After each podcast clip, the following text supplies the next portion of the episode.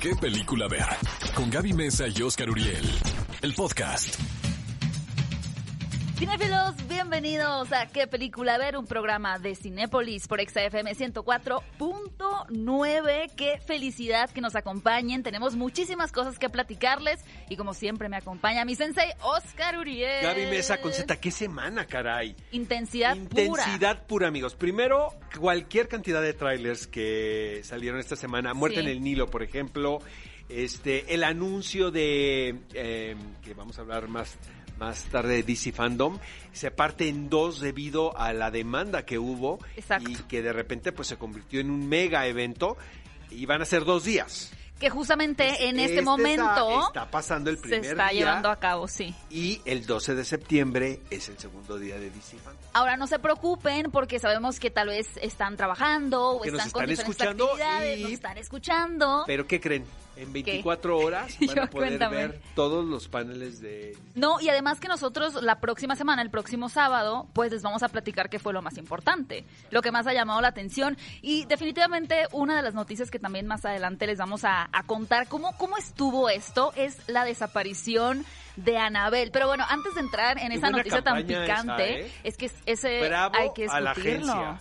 Aplauso, de, pie. Aplauso de pie a la agencia. Completamente. Oigan, la semana pasada, si recuerdan, eh, estuvimos celebrando el Día del Cine Mexicano y por eso se lanzó una encuesta a través de las redes de EXA, porque queríamos conocer cuál era tu película favorita del director Alejandro González Uy, Iñárritu. gané, Gaby. Se me hace que sí, que también cumplió años como tú. Ya, ya ahorita ya no eres cumpleaños. Ya No, podemos ya, superar esa ya, parte, ya. ¿verdad? Y estuvo muy festejado, muchas gracias. eh. Gracias a todos sus comentarios. Pero bueno, la encuesta que pusimos la semana pasada tenía las siguientes opciones de las películas de este director mexicano. Babel, Amores Perros, Birdman y El Renacido. Y pues sí, Oscar, ganaste con un 33 miles de votos, ¿eh? Realmente hubo mucha...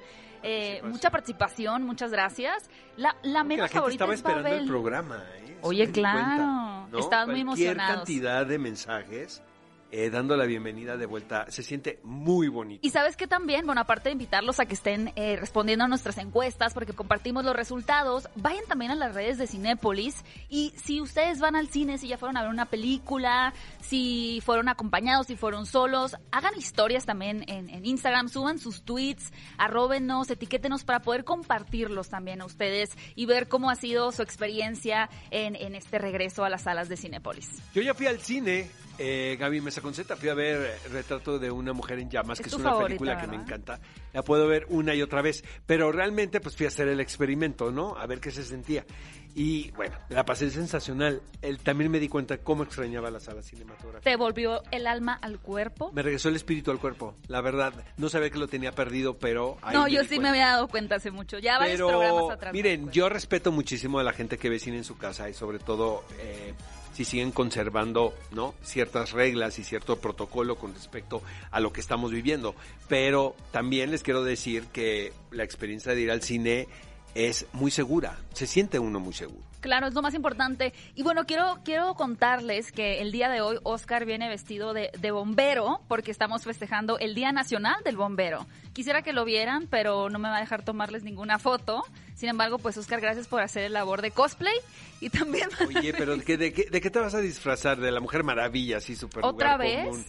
No, Ya ya, cámbiale, ¿no? vez. Ya te Sí. saludan, ya todo el mundo te reconoce con Sí, ese de Mujer. Maravilla no. No sé de qué me pueda disfrazar en esta ocasión. De Batwoman, tal vez. De Batwoman, sí, caray, ese es un personajazo. Pero es bien difícil Se hacer nos va Ruby. Rose, ¿no?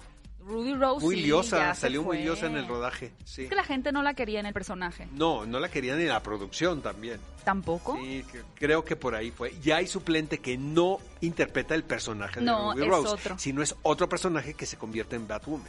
Que creo es el que, fue- voy a hacer yo es caracterización. una gran decisión creativa. Exacto, exactamente. Y también felicidades a, a Dua Lipa. Yo soy fan de Dua Lipa. Siento que sus canciones son maravillosas. Me han alegrado estos días eh, en cuarentena. Cumple 25 años. Wow. Yo pensé que tenía mi edad, o sea, como 23, no es cierto. Pensé que era más grande Dua Lipa. Pero felicidades a Dua Lipa. ¿A ti no te gusta la música? Más o te vi menos. la cara como medio de Sí, que no, no. te encanta, ¿verdad? No. Tú sí tienes estilo. no Oye. Juan Ríos también nos va a acompañar eh, vía telefónica. Él es uno de los protagonistas de esta película mexicana titulada Cuidado con lo que deseas. Una película de terror donde hay un muñeco también, ¿no? Un muñeco aterrador. Diabólico, Me exacto. encantan a mí las películas de muñecos aterradores. ¿Qué película ver? Un programa de Cinépolis en XFM. Estamos de regreso en ¿Qué película ver? Un programa de Cinépolis por XFM 104.9 y esta semana realmente estuvo llena de noticias muy picantes, como me gusta decir a mí, muy interesantes que generaron muchísimo ruido en redes sociales y con mucha participación de los cinéfilos. La primera fue el primer avance que llegó, la primera imagen, video de Space Jam, la nueva eh, película de Space Jam protagonizada por LeBron James. Particularmente lo que llamó mucho la atención fue la vestimenta, el nuevo uniforme del equipo de los Looney Tunes.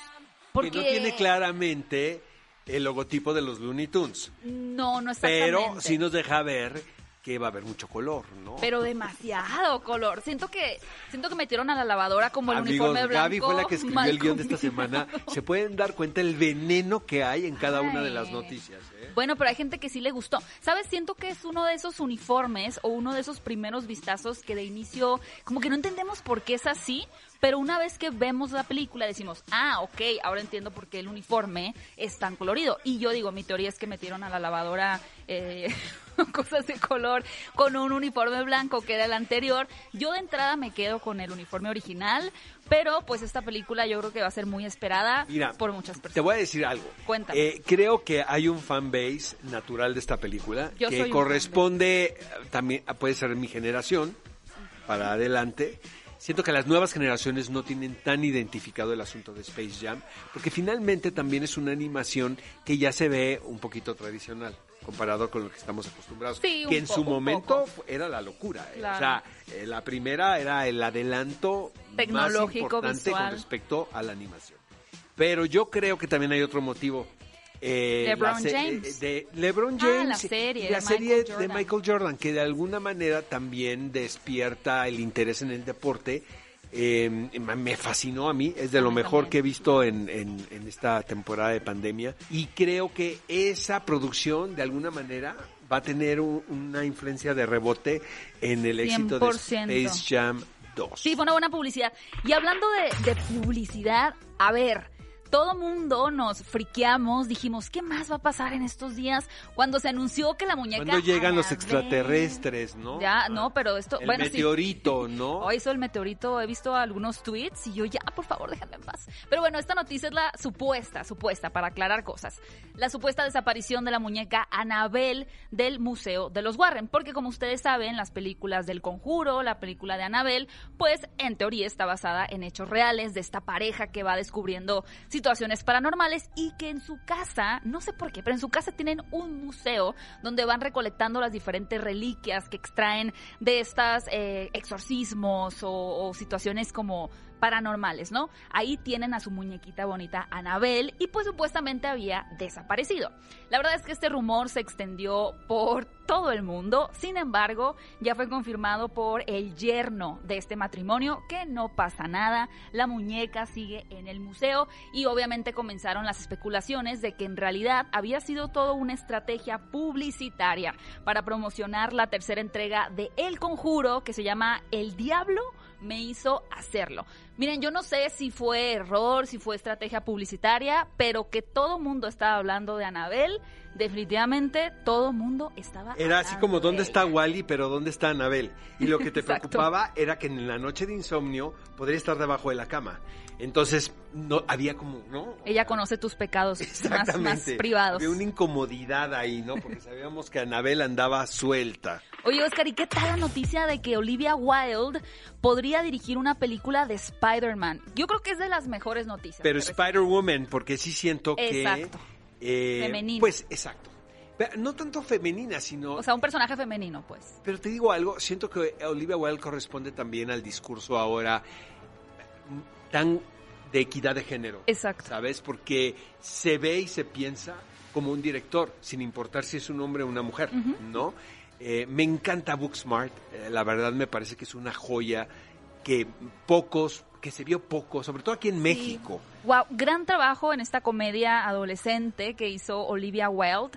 Muchos la conocen más por su, bueno, por su trabajo como actriz, pero es una gran directora y el hecho de que ella pueda traer una película de superhéroes al estilo de lo que hizo Patty Jenkins con Wonder Woman es una noticia grandiosa. Y bueno, rápidamente, eh, antes de contarles un poquito de la DC Fandom, resulta que viene pronto la película 4 de The Matrix. Por si no sabían, esta película ya se está rodando pero no está el personaje de Morpheus, de Morfeo, interpretado por Lawrence Fishburne.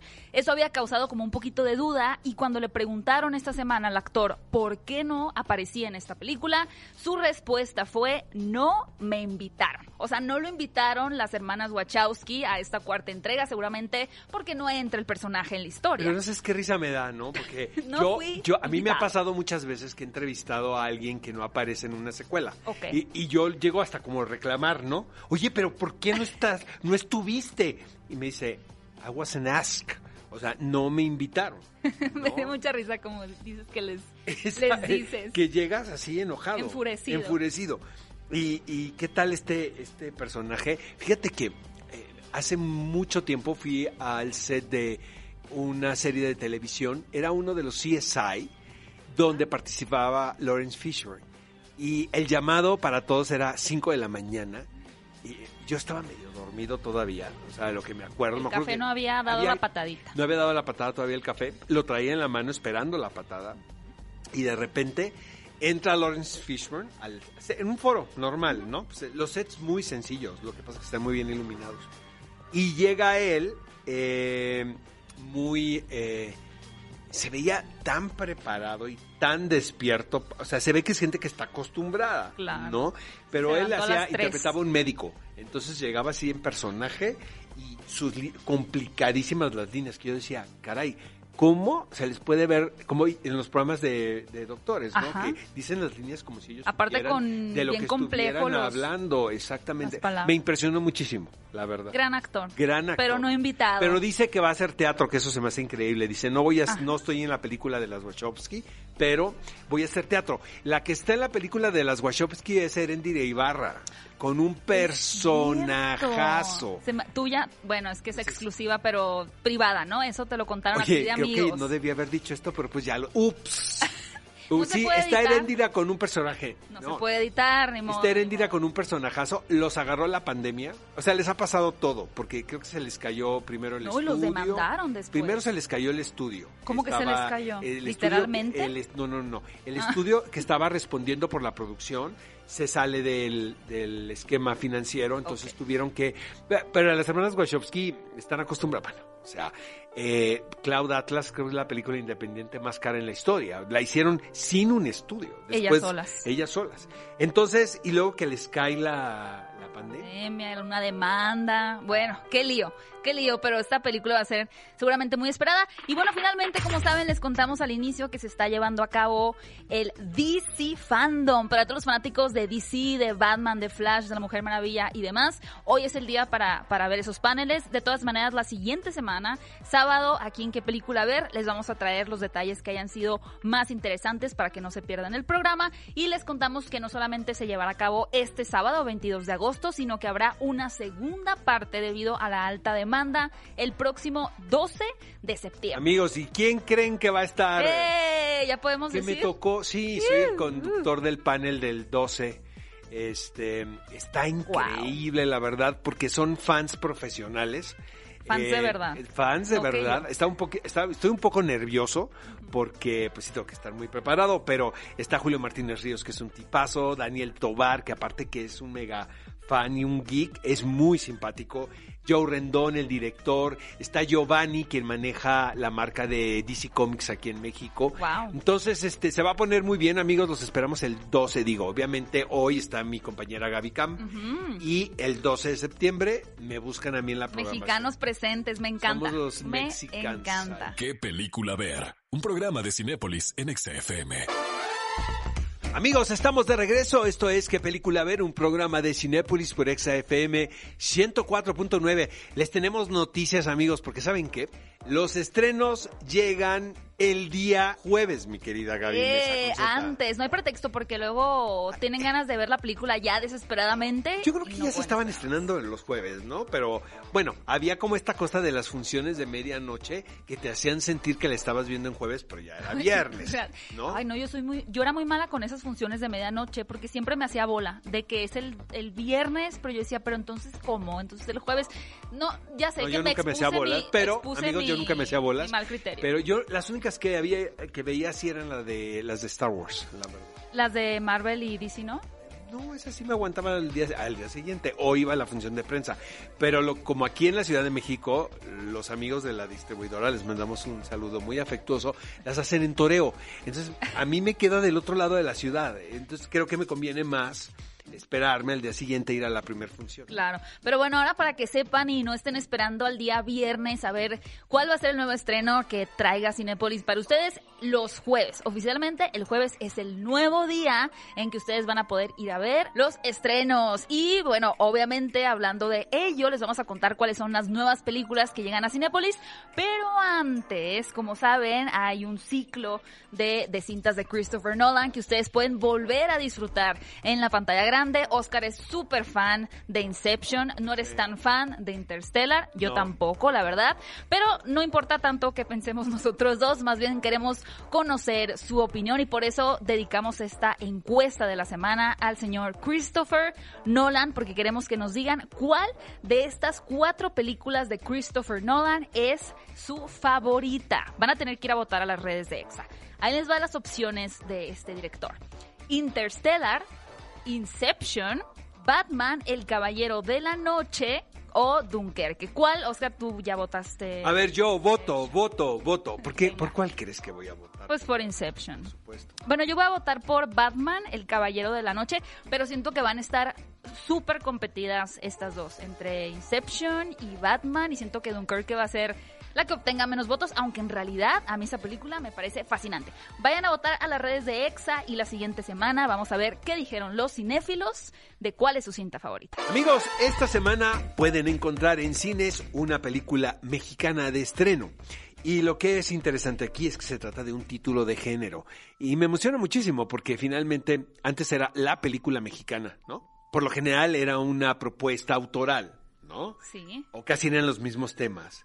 Y de repente, cuando empiezan a ver películas de género, habla de una posible salud de la industria cinematográfica. claro, por supuesto. Entonces, esto es una película de terror, amigos, protagonizada por mi querida Fernanda Castillo eh, y por Juan Ríos. Por cierto, en unos minutos más nos vamos a enlazar con mi querido Juan Ríos, quien es uno de los protagonistas de esta historia de terror, que ya no se trata nada más del muñeco diabólico, que aquí juega un rol muy importante en la historia, sino que como hemos hablado en este programa, es una mezcla de géneros, ¿sabes? Una especie como de mashup que tiene que ver también con el drama, con el terror psicológico y no tan solo con el horror evidente, ¿no? Y con los problemas de familia, que si ustedes se dan Exacto. unos minutos para ver el avance también, es bien interesante como hay una especie ahí de triángulo amoroso entre la familia. Y es que a mí me impresiona mucho que luego siempre estos triángulos amorosos tan famosos pues pasan dentro del mismo techo a veces, ¿verdad? Que es como más conflicto que a veces uno dice, no, Eso es- ¿cómo crees? Eso El da más miedo cuñado". que el Eso da más muñeco miedo. diabólico, exacto. Son dos elementos de terror combinados ahí,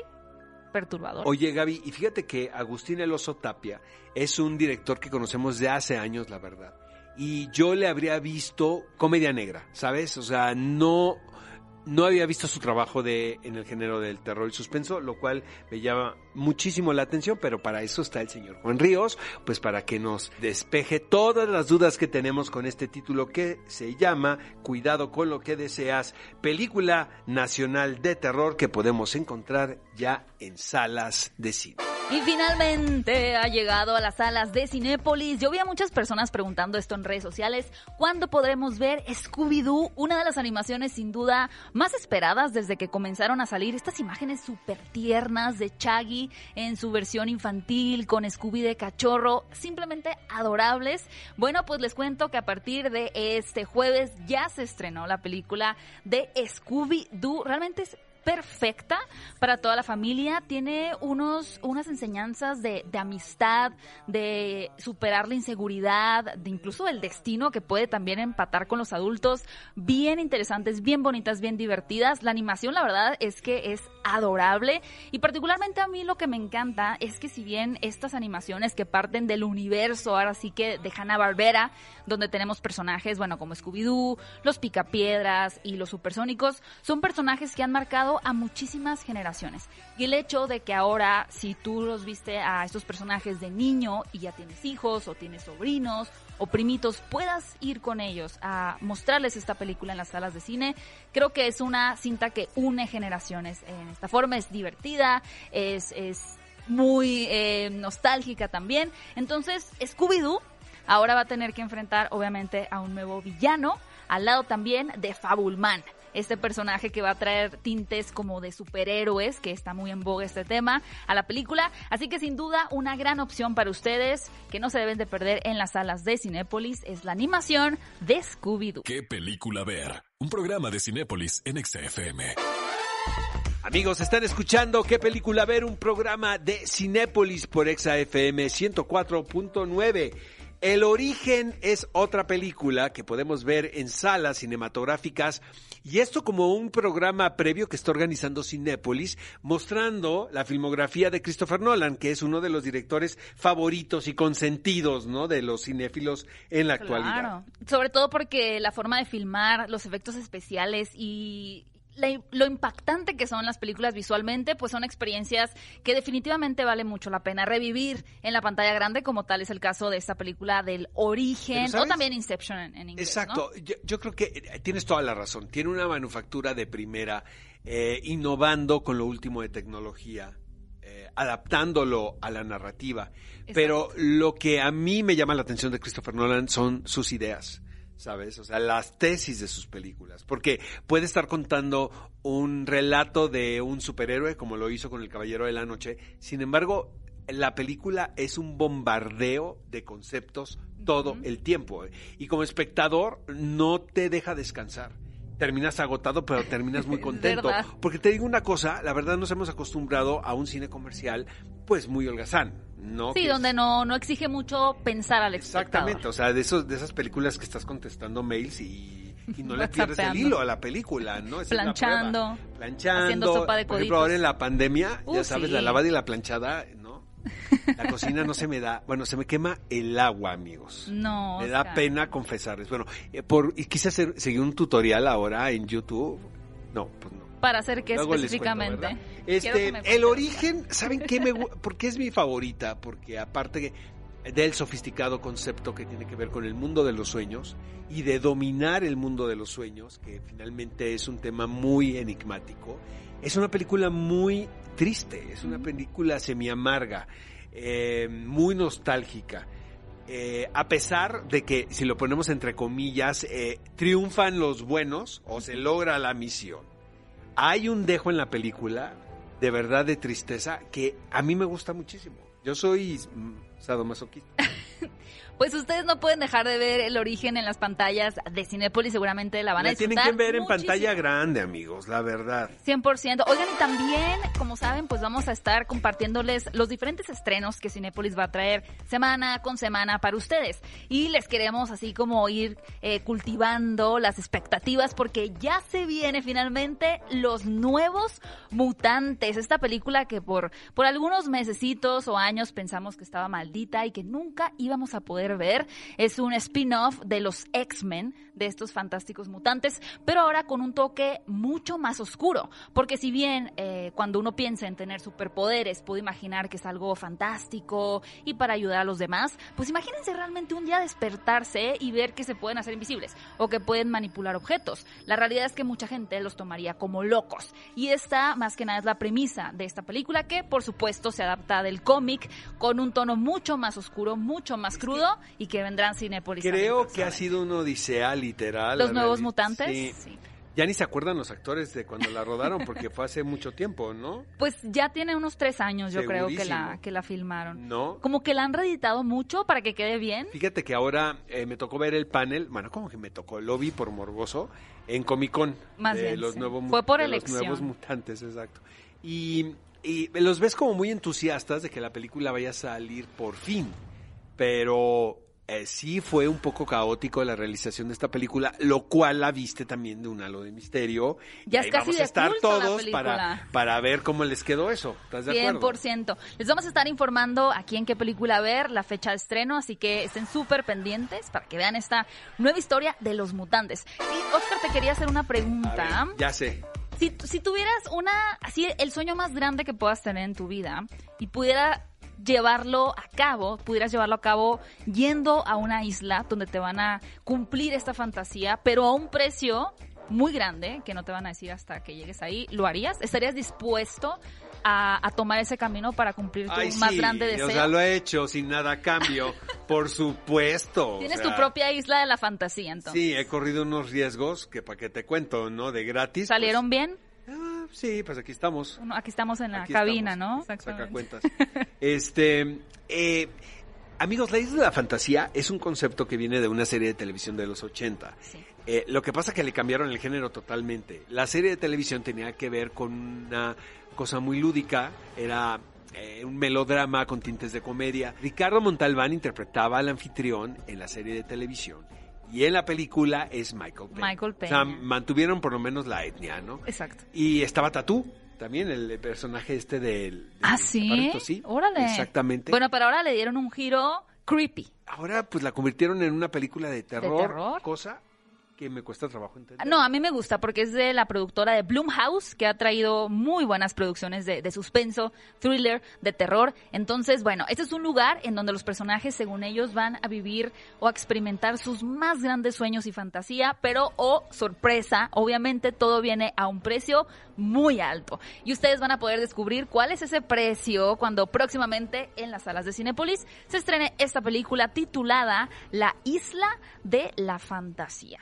Y bueno, cinéfilos, para todos aquellos que están ya emocionados por la apertura de Cinépolis, pero están así como de que, bueno, es que sí quiero ir, pero no estoy tan seguro, déjenme contarles, bueno, Oscar y yo que ya tuvimos la oportunidad de, de ir a las salas de Cinépolis, queremos reiterar que se está haciendo siempre un proceso de sanitización. Entre en- función y entre función, función y función. los horarios están escalonados, no hay estos, ¿no? Estos a- ¿Sabes qué es lo que a- más me aglomeraciones en el lobby. Exacto, aparte de la sanitización entre función y función, algo que particularmente a mí me encanta porque yo voy al cine Forever Alone, es decir, que voy sola, yo tenía mucho la duda, ¿qué pasa si yo voy sola, pero eh, compro, ¿no? De manera digital en la aplicación un asiento y el otro qué pasa? O sea, puede que un extraño se siente al lado mío, como que ya genera un Tú poquito de eso, Pues, Gaby, no tú vas sé. sola a ligar, yo lo sé. No, no es verdad. Pero quiero decirles que se bloquea el asiento. Si ustedes quieren ir solos al cine porque quieren vivir esta experiencia,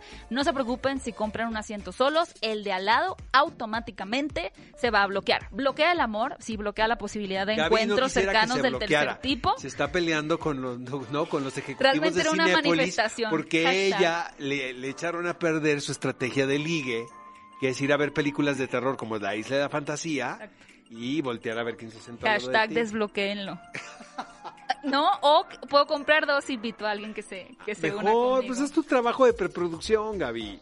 No dejes todo así al chance, ¿no? Ándale pues. ¿Qué película ver? Un programa de Cinépolis en XFM. Amigos de ¿Qué película ver? Tenemos en la línea a mi queridísimo Juan Ríos, protagonista de esta película que está en cines titulada Cuidado con lo que deseas, Gaby Mesa. Así es, Juan, bienvenido. ¿Cómo estás? Hola, buenos días. Eh, bien, contento de comunicarle a la gente que ya estamos desde el jueves en, en las salas de cine de todo el país. Oye, Juan, y esta película es de sustos, como dicen por ahí, ¿verdad? bueno, una la, la- la película- pandemia me volvió el más simple del mundo, Juan. De verdad, Oye. no me aguanto ni yo. De es una película de, de terror, pero es muy interesante la combinación de géneros que hace el oso Tapia. Me parece que está pues la parte de, de intriga, la parte dramática, la parte de fantasía y creo que suma elementos que juegan a favor de, de la historia que la película te entretiene, te mantiene al tanto durante hora y media, eh, expectante eh, de qué es lo que va a suceder con estos personajes.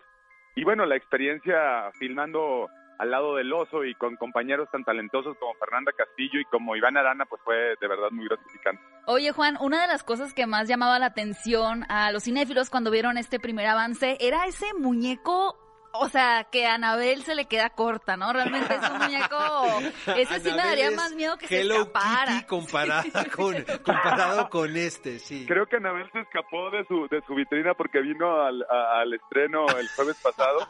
Vino a codearse con este muñeco. Este, no, el trabajo que, que se hizo, fíjate que presenta un, un personaje animado que es muy interesante porque suelen ser muñecos pues como Chucky, como Anabel, terroríficos, que dan miedo nada más, pienso que de verlos. La verdad es que el planteamiento de este es, que hace como una parte, una especie de amistad pues con, la niña en este mundo de, fantasía y de, imaginación que tiene el personaje infantil, por cierto, interpretado maravillosamente por Valerie Saiz, creo que de verdad se lleva las palmas en esta en esta película y conforme va avanzando la trama, digamos que este este muñeco le ayuda a a develar la parte oscura de los personajes adultos y a descubrir cosas que pues de ninguna otra manera pudo haber eh, descubierto, ¿no? Entonces, eh, permite que el espectador vaya acompañando a, estos dos en la develación de ese lado oscuro de los otros personajes. Em, ¿Cómo se vive la experiencia de, hacer una película de terror desde el punto de vista de un actor? Creo que eh, tienes la oportunidad de jugar sobre todo, creo que se te plantea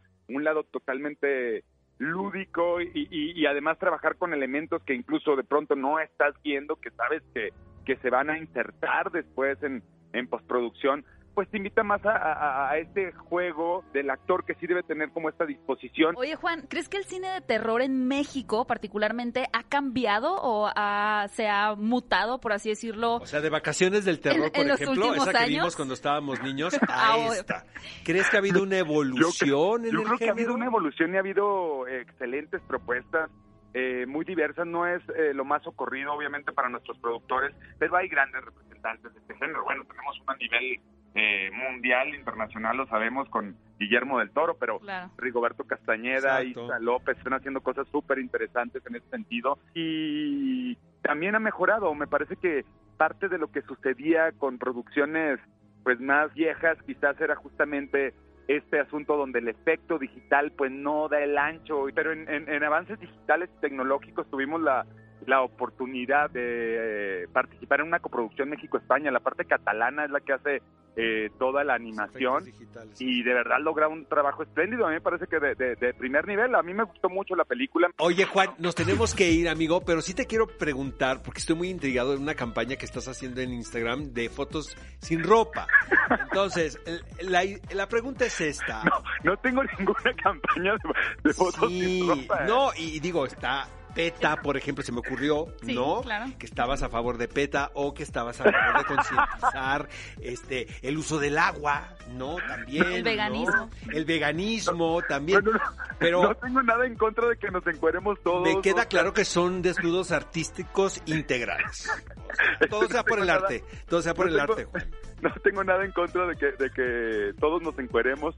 Eh, la verdad, la pandemia me ha hecho reflexionar mucho al respecto. Este, no, compartimos eventualmente algunas cuestiones ahí porque nos gusta hacer ejercicio. ¿Eventualmente, Juan? Eventualmente, Oscar, mira, este, checa mis, checa mis posts y vas a dar Ahorita, amigos, entren a la cuenta de Juan Ríos a Instagram y, y, empiecen a votar por su foto favorita. Oye, mucha suerte con esta película. Eh, lo mejor para ti, querido. Em, lo mejor post pandemia. ¿No? Gracias, e igualmente para ustedes. Eh, les agradezco mucho el espacio y ojalá que la gente pueda ir al cine y conectar con el terror ahora desde la sala cinematográfica, ya no más en su casa o en la calle, eh, huyendo de, de, este virus que se está expandiendo, este enemigo invisible, pero también creo que lo debemos hacer con mucha responsabilidad, con mucha precaución las salas, los exhibidores están haciendo todo para que sean un espacio seguro. Espero que así lo sea para todos. Juan Ríos, amigos. ¿Qué película ver? Un programa de Cinépolis en XFM. Amigos, están escuchando qué película ver, un programa de Cinepolis por XFM 104.9. Llegó el momento de el clásico de la semana. Y esto es un peliculón loco. Y me refiero a Blue Jasmine de Woody Allen. Qué manera de reinventarse este director una y otra vez, explorar en géneros. Esta es una versión moderna evidentemente del tranvía llamado Deseo, interpretado por Kate Blanchett, caray, quien hizo a Blanche Dubois, por cierto, en una producción teatral. Entonces pues ya estaba como familiarizada con el personaje. Lo que es impactante de esta versión de Woody Allen es cómo logra trasladar el texto de Tennessee Williams, podemos decirlo, a la actualidad de una forma tan orgánica, digo que es una palabra que todo el mundo usa, pero aquí Pero sí aquí viene aplica, caso. exacto. O sea, no ves en un solo momento forzado en esta película. Y como dices, Oscar, es un director que se está reinventando constantemente y en esta película de Blue Jasmine, pues realmente es una de las primeras en donde trata temas o conflictos sociales de la actualidad, porque muchas personas ubican a Woody Allen por estas películas como más de comedia, un poquito fantasiosas, y aquí la fantasía realmente es la que vive el personaje en su cabeza, porque ella, digamos que ha vivido esta historia de la Cenicienta, pero al revés, ¿no? Que en lugar de, de vivir como un poquito en la miseria y volverse una princesa, pues vivía como una princesa con un montón de lujos, con un esposo millonario y de pronto se queda sin nada, sin lujo, sin esposo y, y todo lo que ella quisiera hacer, lo que ella quisiera proyectar, esa imaginación, esa fantasía, solamente vive en su cabeza. Y me encanta el tema de las relaciones familiares, en este caso Claro. con su hermana, ¿no? Cómo podemos ver el contraste tan interesante de una chica que decide vivir su vida simplemente diferente, ¿no? Y cómo este personaje de Jasmine no puede entender esas decisiones. Qué maravilla eh, ver a Woody Allen. Lo podrán cancelar, amigos, o no cancelar, es decisión de ustedes, no nos vamos a meter en eso. Pero lo que es innegable es su creatividad incansable, porque como puede contar una historia contemporánea, eh, puede retomar el clásico ahora del tranvía. Luego también eh, hizo su versión de los Kitchen Sink eh, plays eh, británicos con Wonder Wheel, ¿no? Con Kate Winslet, que también es otra película que me gusta mucho. A mí la verdad el cine de Woody Allen Te encanta. casi todo. Match Point la volví a ver en, Hijo, en- Match Point es de mis consentidas. O sea, siento que esa es la primera gran película de esta última fase de Woody Allen. Ok. ¿Sabes? Como más Ah, dramática. Tiene más- malas, o sea, tiene unas malogradas, la verdad. ¿Cómo se llama la de Hugh Jackman, donde Jade, son como magos? La, del, la de también el misterio de Jade, del escorpión de. Jade, ¿no? Exactamente. Esta la de los magos es tremenda. Que es Scarlett Johansson y, Y Hugh Jackman, Hugh Jackman. exactamente. Qué rara película. Rarísima. Entonces, este, pero cuando le salen bien, que Le salen espectaculares. de No, y sabes que me encanta que logra eh, Woody Allen construir un personaje a través de Kate Blanchett que tiene todos los elementos para que la odies, ¿no? Es, es un poquito histérica, está constantemente medicada, que si- también tratan ese tema de la medicación eh, como método para bloquear las emociones en, en Estados Unidos. Y a pesar de que tiene todo, todos esos elementos para ser un personaje monstruoso, simplemente no puedes evitar empatizar con ella. Te, Exactamente. te encuentras en el personaje. Exactamente. Eh, película nominada a los premios Oscar en el 2013. Actriz, eh, guion secundaria y actriz secundaria, exactamente. Globos de Oro, Mejor Actriz Kate Blanchett, dos nominaciones de los Globos de Oro. Premios BAFTA, Mejor Actriz. Fue el año de Kate Blanchett, sin duda alguna. por este 100%. personaje. Amigos, se nos acaba de terminar el tiempo. Qué rápido se va este programa, qué bruto. Queremos preguntarles algo. ¿Qué canción de banda sonora quieren escuchar en este programa? Por favor, este es el momento. No cuenta My Heart Will Go On de Titanic. No, Esa no. ni la de Whitney Houston del filtro. guardaespaldas. Ahí, ahí viene el filtro. A ver, No la de No I Titanic. Will Always Love You de guardaespaldas. ah, Y ajá. My Heart Will My Go On. Esas dos no, amigos. Usen el hashtag qué película ver y escriban el nombre de la canción que quieren que nosotros programemos. O de la película, ¿no? Por si no se acuerdan cómo se llama la canción. La canción de... o ¿Quién la canta de tal película? Exacto. Oigan, y recuerden que esta película, el clásico de la semana de Blue Jasmine, de Woody Allen, protagonizada por Kate Blanchett, ustedes la pueden ver en este momento en Cinépolis Click. De verdad, dense una vuelta por Cinépolis Click. Si no es por esta película, por un montón, un montón de películas de todos los géneros que van a poder ustedes encontrar en esta plataforma fabulosa. Dense el chance y van a ver cómo no van a salir de ahí en toda la semana. Amigos, y si no escucharon este programa por alguna razón, no se preocupen. Si están viendo ahorita DC Fandom, lo entendemos. bien, Pero entonces escuchen este programa a través de nuestro podcast en Spotify. Y también compártanlo con sus amigos, puesto que no solo hablamos de, de noticias que pueden pasar eh, de la semana, sino que también hacemos recomendaciones todos los sábados. Y bueno, gracias a todos los que nos escucharon en vivo aquí a través de Exa FM en este programa ¿Qué película ver? Un programa de Cinépolis. Nos vemos el próximo sábado 10 de la mañana. Oscar, Hasta la próxima. este fin de semana. Así es. Vamos al cine. Ve a Cinépolis y utiliza el hashtag qué película ver. Escúchanos en vivo todos los sábados a las 10 de la mañana en Exa FM 104.9.